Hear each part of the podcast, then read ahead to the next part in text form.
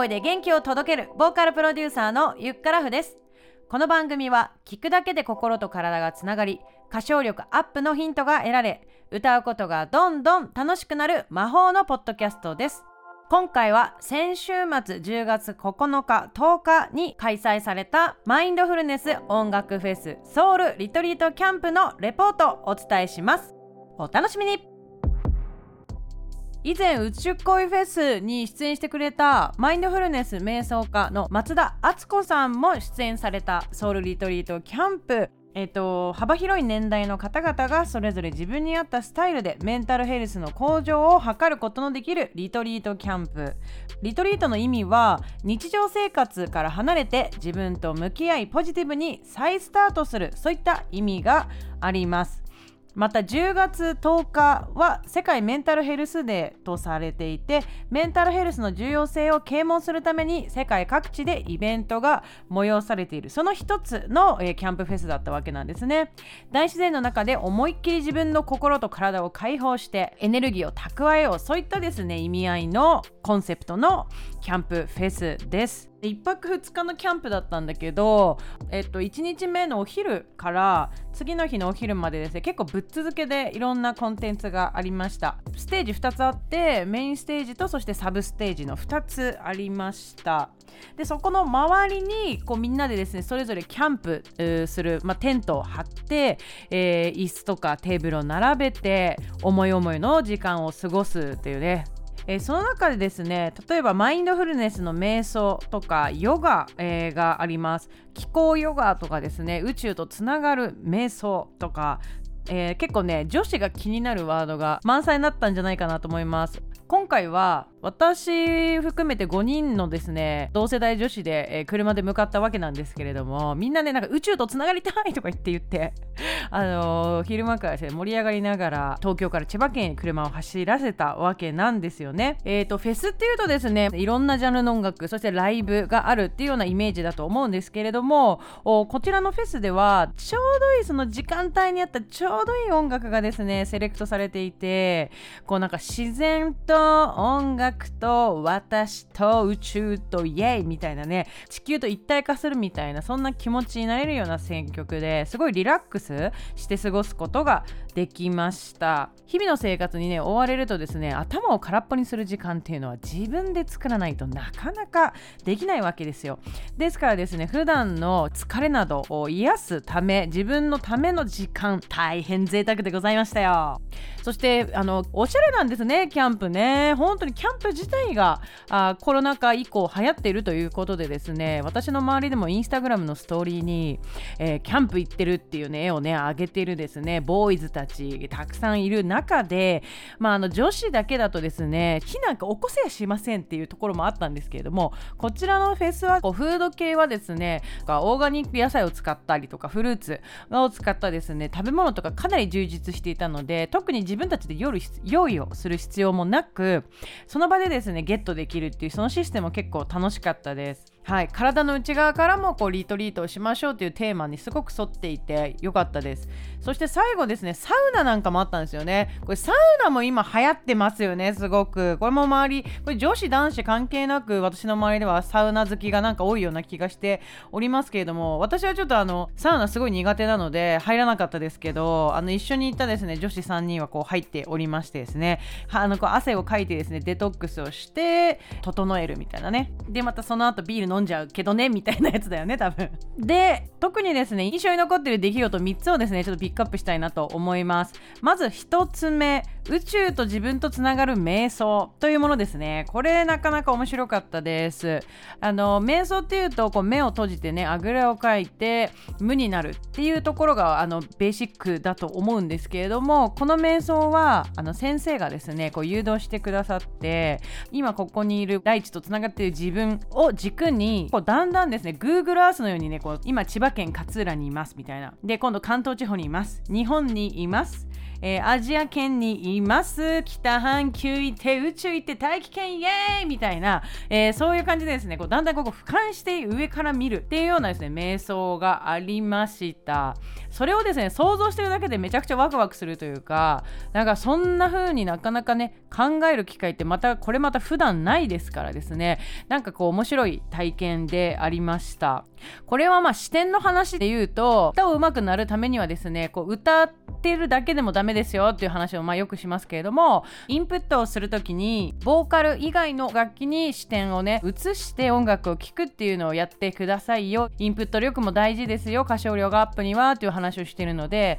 なんとなくそういうものとですねこうつながる感じがして、えー、すごく気持ちが良かったです。歌と瞑想って結びつかない人もいると思うんだけど実はこう瞑想することによっての気づきとかもね意外とあったりするのであの試してほしいななんて思ってます。では続いて2つ目。アッコさんが先生ですねしてくれた食べる瞑想っていうのがありました。はい。当日ですねフードで出店されていた双葉フルーツさんのみかんを使ってそれをですねこう参加者にこう一つ一つを配って、えー、いただいてまあみかん置かれたらね皮むいて食べるしか普段だったら考えないんですけれどもこのみかんはですねみたいな。まあみかんなんですけどみかんとまず思わない。みかんではないですっていうところから始まるんだけどまずみかんのですねそののまあ物体物自体を手でこう持って感触を味わう、えー、そしてですねこう太陽に透かしてみる。あとですね耳に近づけてみてですねなんか音がするかなとかですね。確認するっていうのをねこうやっていく、えー、そしていよいよですねこう皮を剥くみたいなね。皮を剥いても普段だったらポイッとね口に入れちゃって終わりなんですけれどもねこうじらすんですよね。一つ一つ皮を剥いて。皮を剥いた時匂いはどうだろうとかね。皮を剥く前と剥いた後では匂いの感じがすごく違うなって思いましたしあとはですね一房をこうシュッとねこう何ていうのこう剥く時の音をすっごい耳の近くでやったらフレッシュみたいな音が聞こえて私はその音がすごいなんかいいなと思いました。そしてこのみかんがですね自分の口に入るまでの過程何人が関わったかっていう想像これもですねしながら食べるとまた格別にですね甘く感じたり、えー、何か温かく感じたりですねこうなんか愛おしくみかんを思える瞬間っていうのも味わえてですね なかなかなかなか貴重な体験でした。のマインドフルネスっていう視点で言うとこの今その瞬間を楽しむ今を味わうっていうのをですねやっぱり都会のね喧騒にいますとですねなかなか忘れちゃいますけれども、えー、思い出せてくれる、えー、そんな体験でありました。そして最後3つ目。3つ目は2日目の午前中にですね起きたんですけれども今回のフェスに参加されていた音楽療法士の方がいらっしゃってその方があのいろんなですねこう楽器を持ってきていてこう芝生の上でですねお友達のヨガの先生とこうなんか楽しそうに演奏をしてたんですよ。だから何ですかそれ？なんつってちょっとジョインさせてくださいなんて言ってですね、えー、参加させてもらいました。鉄製の打楽器でこう中が空洞になっているスリットドラム、えー、そして小さな小石や豆が木の棒に詰まってるだからレインスティックっていうもの。そしてアルミ製の筒にハンマーがついたこうトーンチャイムというものですね。うなんかハンドベルみたいな感じでこう手首をシュンってこうなんか手首柔らかくシュンってやるとですねこう音がすごい気持ちいい音が鳴るのよね。これなんか不眠の方とかにもですね実際にこう治療に使ってですねこう癒しの効果があるというものらしいんですよね。あとは波の音を作り出すシードラム。そしてあの巫女さんとかが持ってそうなシャリンみたいな鈴そうちょうどですね5ついい感じの楽器があったので今回行ったですね女子メンバー5人でそれなりにですね様になる音が奏でられたのでちょっとここで、えー、聞いていただけたらと思います。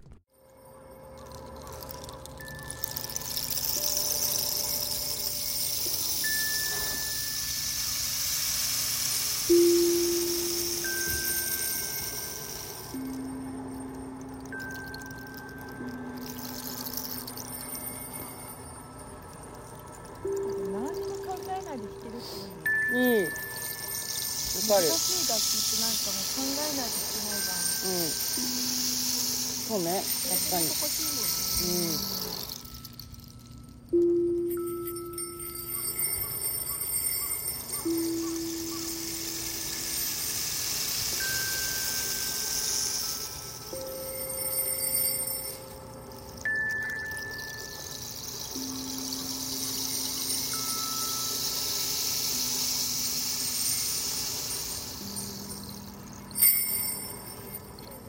なんかさあ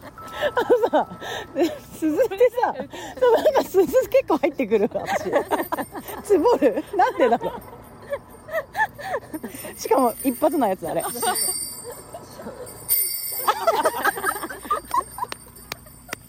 きだわそれ。はいということでですね鈴担当だったみおちゃんがですねめちゃくちゃ絶妙なタイミングでシャーンやるからですね、えー、これにつぼったっていう様子をお届けしました。途中ですねあの話にも出てたけどこう何にも考えないでこうなんかこう赴くままにこうね太鼓をこう叩いたりとかこうシャンって鳴らしてみたりとかっていうそのなんか頭を使わずに奏でる音楽っていうのをねこういうのこう自然の中でなかなか出る切る機会なかったので5人のこのセッションね。すごく楽しかったです。はい。おそらく伝わったんじゃないでしょうか。ということで、まあ、今回はですねソウルリトリートキャンプについてのレポートとしてお伝えをしてきたわけなんですけれども、えー、この音楽フェスまた来年のですね春5月頃開催を予定しているという噂を聞いておりますのでもし興味がある方がいたらですねぜひ参加してみてください、えー、女子だけでのですね参加でも結構いける気がしておりますよ。シャワールームもあったりだとかあとはですねテントのレンタルなんかもあります。そしてテントもですねあの手伝っててくれるので、